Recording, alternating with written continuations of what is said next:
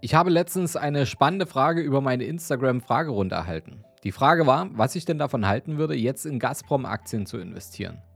Kurzer Hintergrund dazu: Gazprom ist nach wie vor der größte Gaslieferant Deutschlands. Und im Zuge des Konflikts zwischen Russland und der Ukraine wurde spekuliert, ob es rentabel wäre, nun wo die Aktie jetzt so billig ist, dort einzusteigen. Und ja, was ich davon halte? Ehrlich gesagt, gar nichts.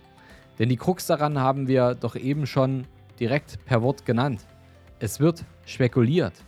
Klar kann es gut sein, dass die Gazprom-Aktie sich als lukratives Investment herausstellt. Doch das ist nicht der Punkt. In der heutigen Podcast-Folge beschäftigen wir uns deshalb mit dem sogenannten Investieren statt dem Spekulieren.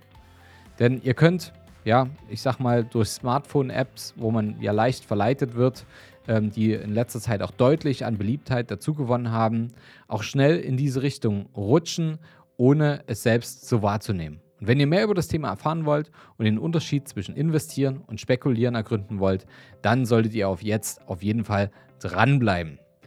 Herzlich willkommen zum neuen Podcast. Mein Name ist Fabian Schuster und meine Vision ist es, dass wir die Schere zwischen Arm und Reich wieder ein Stück weit zusammendrücken.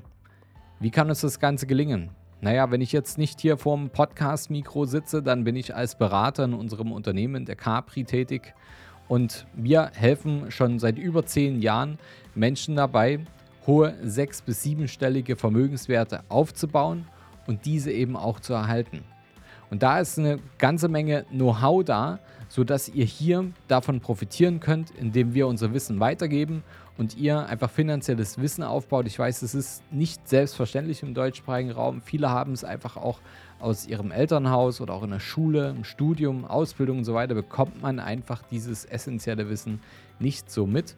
Und deswegen holen wir das hier auf für alle, die das eben wollen und die gerne an ihrer finanziellen Freiheit oder ähm, passiven Einkommen oder einfach nur ja, einer sorgenlosen Altersvorsorge suchen und dafür die Informationen brauchen, um eben damit bessere finanzielle Entscheidungen zu treffen. Trading-Apps sind derzeit gefühlt ja überall. Wenn man ihnen im Bekanntenkreis entgegen kann, dann trifft man sie auf jeden Fall in den Medien. Kaum ein Werbeblock vergeht ohne eine Anzeige für Trade Republic, für Scalable, für Smart Broker und so weiter. Diese sogenannten Neo-Broker versuchen mit ihrem Geschäftsmodell den Aktienhandel für die Allgemeinheit zugänglicher zu machen. Durch die geringere bis gar keine Gebühren und simples Design soll der Aktienmarkt nun auch etwas für Interessierte sein, denen der klassische Aktienhandel vorher zu teuer oder schlichtweg auch einfach zu kompliziert war. Doch dieser an sich löbliche Versuch, diesen Teil der Finanzwelt für die breite Masse so zugänglich zu machen, hat auch seine Schattenseiten. Denn in den meisten Fällen ist das, was die Nutzer dieser Apps anstellen, nicht etwa ihr Geld zu investieren. Vielmehr nutzen sie ihr Geld, um zu spekulieren und eben dabei zu zocken. Und teilweise, sind wir mal ehrlich, sind die meisten sich dessen nicht mal bewusst. Und der Unterschied zwischen investieren und spekulieren ist vielleicht auch nicht jedem bewusst.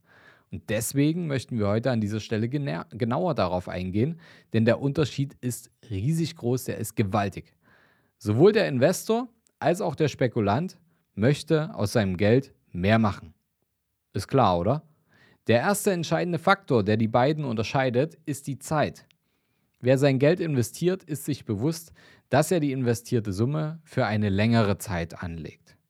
Ob er mit seinem Kapital zum Beispiel eine Immobilie finanziert, um auf lange Sicht von Mieteinnahmen zu profitieren, oder es zum Beispiel in Indexfonds steckt, spielt dabei eher eine untergeordnete Rolle. Das sind eher die Werkzeuge.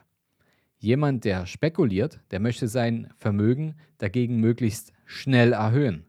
Generell spricht man von einer Spekulation, wenn das Geld weniger als zwölf Monate investiert wird.